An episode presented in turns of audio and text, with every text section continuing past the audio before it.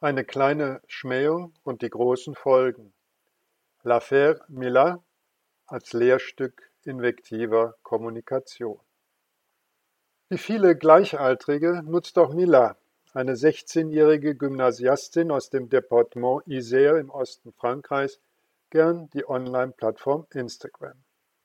Am 18. Januar 2020 eskaliert dort ein Streit, nachdem die junge Frau in einem Live-Video offen über ihre Homosexualität gesprochen und den Annäherungsversuch eines Mannes zurückgewiesen hat. Von anderen muslimischen Teilnehmern sieht sie sich nicht nur mit dem Vorwurf des Rassismus konfrontiert, sondern auch als dreckige Hure bzw. schmutzige Lesbe beschimpft. Mila antwortet mit einem weiteren Video, worin sie zu einem großen Rundumschlag ausholt. Zitat. Ich hasse Religion. Im Koran ist nur Hass drin. Islam ist scheiße. Das ist, was ich denke. Ich bin nicht rassistisch, überhaupt nicht. Man kann nicht rassistisch gegenüber einer Religion sein. Ich habe gesagt, was ich denke. Du wirst mich nicht dazu bringen, das zu bereuen. Es gibt immer Leute, die sich aufregen. Ich mache mir nichts draus. Ich sage, was ich will, was ich denke. Deine Religion ist scheiße, deinem Gott stecke ich den Finger in den Arsch. Danke, auf Wiedersehen. Zitat Ende. Daraufhin bricht eine Welle von Schmähungen über die junge Frau herein. Nach eigenen Angaben erhält sie bis zu 200 Hassbotschaften in der Minute, darunter auch Morddrohungen. Schnell rät ihr die Leitung ihrer Schule aus Sicherheitsgründen von einer weiteren Teilnahme am Unterricht ab. Dort gibt es offenkundig einen großen Anteil von muslimischen Schülerinnen und Schülern, die sich durch ihre Äußerungen verletzt fühlten. Würde Milan an die Schule zurückkommen, so äußerte einer von ihnen, dann würde sie getötet. Tatsächlich muss das Mädchen abtauchen, die gesamte Familie wird schließlich unter Polizeischutz gestellt. Sie befürchte aufgrund ihrer Bekanntheit im ganzen Land keine Schule zu finden, die sie aufnehme, so sagt sie Wochen später. Die Befürchtung scheint nicht übertrieben, denn schnell okkupiert die Angelegenheit die äh, politische Öffentlichkeit und wird zur Affäre Mila. Abdallah Zikri, der Generaldelegierte des französischen Rats des muslimischen Kults und Präsident der Nationalen Beobachtungsstelle gegen Islamophobie, erklärt, das Mädchen habe genau gewusst, was es tat. Zitat, wer Wind sät, wird Sturm ernten. So fügt er hinzu. Die Aussagen Milas seien nicht von der Meinungsfreiheit gedeckt. Justizministerin Nicole Belloubet scheint seinen Standpunkt zunächst zu unterstützen indem sie die Beleidigung der Religion als, Zitat, einen offensichtlichen Angriff auf die Gewissensfreiheit bewertet. Die Staatsanwaltschaft eröffnet sogar ein Ermittlungsverfahren gegen die Schülerin wegen Aufstachelung zum Hass, das allerdings später eingestellt wird. Später versucht Justizministerin Belloubet ihre Äußerung als Ungenauigkeit herunterzuspielen denn mittlerweile stehen die Kritiker Milas ihrerseits in der Kritik und die staatsanwaltlichen Ermittlungen richten sich gegen diejenigen, die Drohungen gegen Milar ausgestoßen hatten. Zunächst ist es allerdings vor allem die extreme Rechte, die sich hinter das Mädchen stellt, etwa Marine Le Pen, die Führerin des Rassemblement National. Direkt zieht sie Parallelen zum Terroranschlag gegen das linke Satiremagazin Charlie Hebdo im Januar 2015, dem elf Redaktionsmitglieder zum Opfer gefallen waren. Mitte Februar unterstreicht dann aber auch Präsident Macron in einem Interview, dass Religionskritik und Gotteslästerung in Frankreich gesetzlich erlaubt seien. Er folgt damit der Verteidigungslinie von Mila selbst, die sich schon früher auf ihr Recht auf Blasphemie berufen hatte. Demgegenüber wirken Statements wie dasjenige von Ségolène Royal seltsam unbeholfen und kraftlos. Die Ex-Ministerin bejaht ebenfalls das Recht auf öffentliche Religionskritik, lehnt es aber explizit ab, die, wie sie sagt, Respektlosigkeit eines Teenagers zum Anlass einer Grundsatzdebatte über Meinungsfreiheit zu nehmen. Deswegen teile sie nicht den Hashtag Je suis Milan. Was als Versuch der Beschwichtigung gedacht war, trägt Royal heftige Kritik von allen Seiten und den Vorwurf der Feigheit ein. Die Debatte ist so stark polarisiert, dass zwischen Je suis Milan und Je ne suis pas Milan kein dritter Standort mehr möglich scheint. Soweit die Fakten. Um die Affäre Milat zu verstehen, bedarf es eines Blicks auf den weiteren kulturellen und historischen Kontext. Die hier aufscheinenden Konfliktlinien sind seit Jahrzehnten bekannt und wurden spätestens mit den Mohammed-Zeichnungen im Jahr 2005 virulent.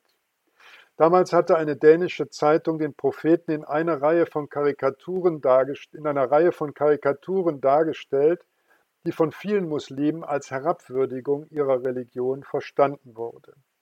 Das französische Satiremagazin Charlie Hebdo hatte diese Zeichnungen in der Folge nicht nur übernommen, sondern immer wieder eigene Karikaturen auf sein Titelbild gepackt, was ihm Prozesse, Drohungen und Attentate eintrug. Die Zeitschrift ist damit Exponentin einer laizistischen Politik, die Frankreich seit langem prägt. Mit der Revolution war dort der Straftatbestand der Gotteslästerung abgeschafft worden.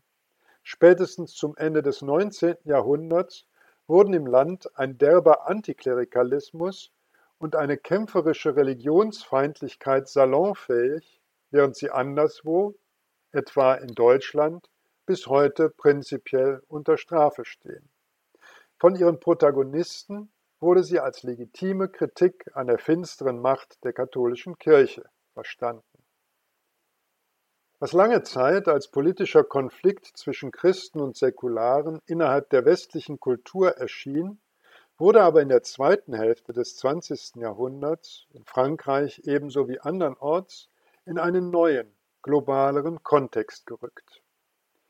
Indem sich der blasphemische Spott nun gegen Verkörperungen und Vertreter des Islam richtete, wurde er zunehmend als Manifestation eines kulturellen Konfliktes, als Ausdruck eines Clash of Civilizations interpretiert, und zwar von beiden Seiten.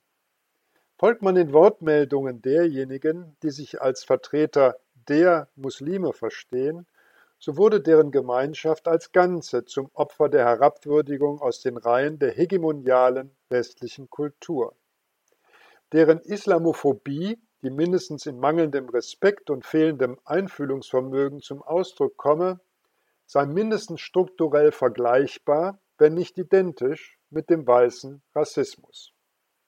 Umgekehrt postulierten die säkularen Kritiker à la Charlie Hebdo ihr Recht auf Gotteslästerung als eine Verteidigung westlicher Werte von Aufklärung und Demokratie und sie warnten davor, dass unter dem Deckmantel des Respekts vor den anderen die Meinungsfreiheit abgeschafft werden könnte. Die starke Polarisierung gipfelte nach dem Mordanschlag auf Charlie Hebdo im Januar 2015 darin, dass sich die Lager unter den Hashtags Je suis Charlie bzw. Je ne suis pas Charlie gegenüberstanden. Die Affäre Millar ist in gewisser Weise eine Art Reprise dieses Grundkonfliktes, allerdings mit einigen Eigenheiten. Sie soll aber im Folgenden weniger im Hinblick auf diese spezielle Konstellation näher dargestellt werden, sondern als Exempel dienen für die Dynamik von Schmähungen und Herabsetzungen im Zeitalter digitaler Medien. Inwieweit kann die Affäre Millar als ein Lehrstück invektiver Kommunikation begriffen werden? Ich greife einige zentrale Aspekte heraus. Erstens. Die Kommunikation in den sozialen Medien verschiebt die Grenze zwischen privatem und öffentlichem Raum in dramatischer Weise. Dass gegenseitige Schmähungen in der Öffentlichkeit vor einem mehr oder weniger großen Publikum stattfinden, ist seit jeher nicht weiter ungewöhnlich, vielleicht sogar eher die Regel als die Ausnahme. Stellen wir uns Millar und ihre Kontrahenten auf dem Pausenhof ihrer Schule vor.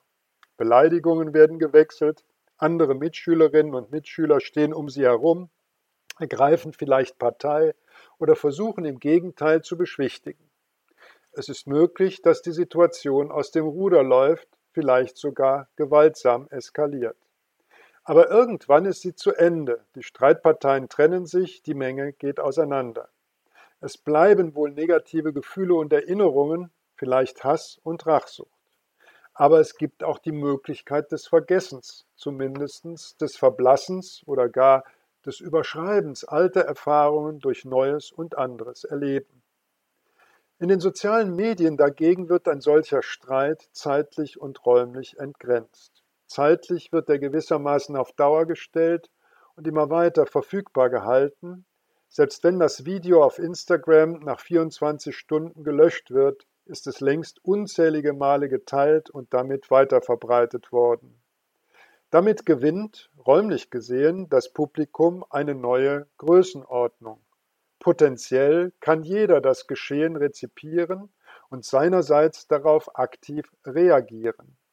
Das betrifft natürlich jede Art von Kommunikation in den sozialen Medien, nicht nur Schmähungen und Beleidigungen. Aber starke, herabsetzende Worte besitzen eben nicht zuletzt einen eigenen Eventcharakter, der ihnen hohe Aufmerksamkeit sichert. Zweitens. Damit steht nicht länger die unmittelbare Schmähung selbst im Mittelpunkt, sondern die anschließende Verhandlung über die Deutung der Schmähung. Wir sprechen von metainvektiver Thematisierung.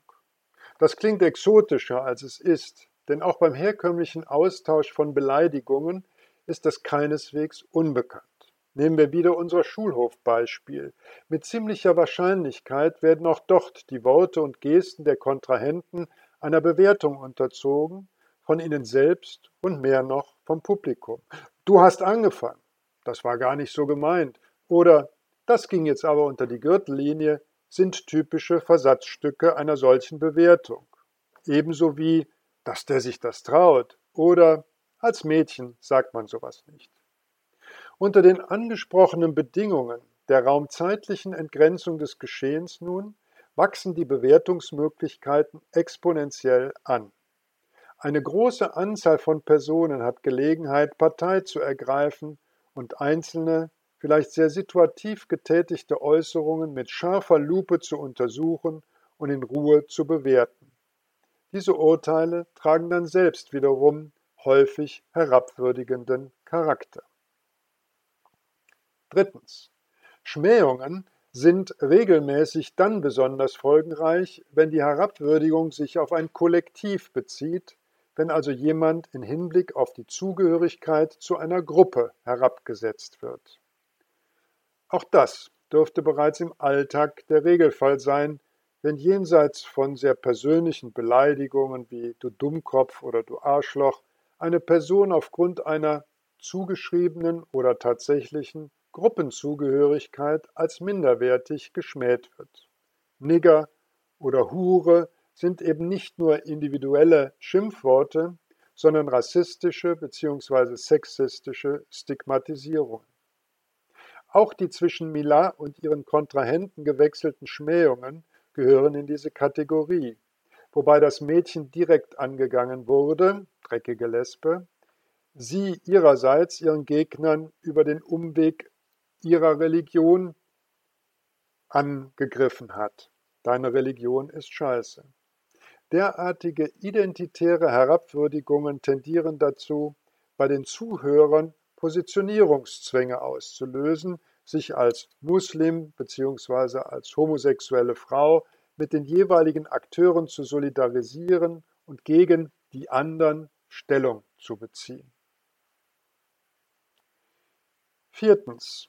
Wer für sich reklamiert, Mitglied einer systematisch geschmähten oder herabgewürdigten Gemeinschaft zu sein, kann große Diskursmacht im öffentlichen Raum mobilisieren. Herkömmlicherweise dient die Herabsetzung von Minderheiten der Bekräftigung von Feindbildern und der Kreierung von Solidarität innerhalb einer Mehrheit, ob sie gefühlt oder tatsächlich eine Mehrheit ist. Eine Schmähgemeinschaft entsteht mit gewachsener Sensibilität für die Rechte von und den Respekt gegenüber Personen, die traditionell wegen ihres Geschlechts, ihrer Hautfarbe, ihrer Herkunft oder wegen typischer persönlicher Eigenschaften, ob Behinderungen oder rote Haare, herabgewürdigt wurden, konnten sich in jüngerer Zeit im öffentlichen Diskurs auch Opfergemeinschaften neu positionieren. Anklagen wegen Rassismus, Sexismus und Fremdenfeindlichkeit sind zu einem scharfen Schwert geworden, mit dessen Hilfe eigene Lizenzen zur Schmähung der Gegenseite erworben, die Immunisierung der eigenen Position oder Person gegen Kritik erreicht und eine Unterstützung durch die öffentliche Meinung eingeklagt werden können.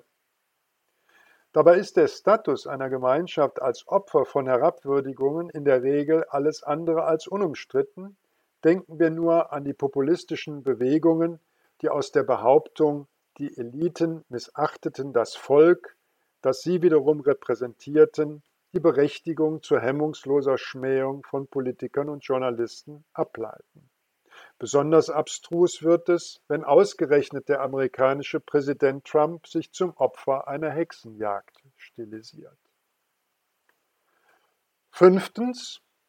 Besonders brisant wird es dann, wenn in der öffentlichen Kontroverse die Geltungsansprüche zweier Opfergemeinschaften gegeneinander stehen. Dabei zeigt der vorliegende Fall, wie prekär der Status dieser Gemeinschaften ist. Sprechen die sich durch Milas Worte verletzt fühlenden Protagonisten tatsächlich für die Muslime? Oder dürfen umgekehrt die Drohungen gegen Mila wirklich den Muslimen zugeschrieben werden? In beiden Fällen muss die Frage eindeutig verneint werden, und doch führt die Eskalation invektiver Kommunikation hier wie so oft dazu, dass totalisierende Gruppenidentitäten übermächtig werden, denen die Einzelnen kaum entkommen können. Prekär sind umgekehrt erst recht die Identitätskonstruktionen auf der Seite Milas. In der direkten Interaktion in den sozialen Medien agierte sie vor allem als junge Frau mit homosexueller Orientierung, und als solche scheint sie zunächst auch geschmäht und angegriffen worden zu sein. Im politischen Diskurs wurde sie dagegen stärker zu einer Repräsentantin der westlichen Kultur stilisiert und als solche auch zum Gegenstand von Kritik und Drohungen. Daran wirkten wohl beide Seiten mit die Vertreter der muslimischen Opfergemeinschaft, weil die Attacken auf eine hochmütige Repräsentantin der herrschenden Kultur besser zu legitimieren waren als solche auf eine junge Frau mit einer besonders herausgestellten sexuellen Orientierung. Ebenso wie die Verteidiger abendländischer Meinungsfreiheit, denen Millar als Bannerträgerin des Kampfes gegen den islamistischen Fundamentalismus gut ins Bild passte. Ségolène Royal war in gewisser Weise die einzige, die sich der Polarisierungslogik verweigerte, indem sie die Worte Milas salopp gesagt als pubertäre Entgleisung herabzustufen versuchte. Ein Ausstieg aus der Dynamik von Schmähung und Herabsetzung gelang ihr damit nicht. Im Gegenteil, sie eröffnete gewissermaßen eine neue Front. Ihre Worte wurden weithin als invektive Äußerung entlang einer generationellen Bruchlinie verstanden als herablassende Abqualifizierung einer älteren Politikerin gegenüber einer jungen Frau, die selbstbewusst ihre Rechte reklamierte. Homo versus heterosexuell, abendländische Christen versus orientalische Muslime oder eben alte versus junge. Es hat keinen Mangel an identitären Zuschreibungen, die immer einen fruchtbaren Boden für die Dynamiken invektiver Kommunikation darstellen.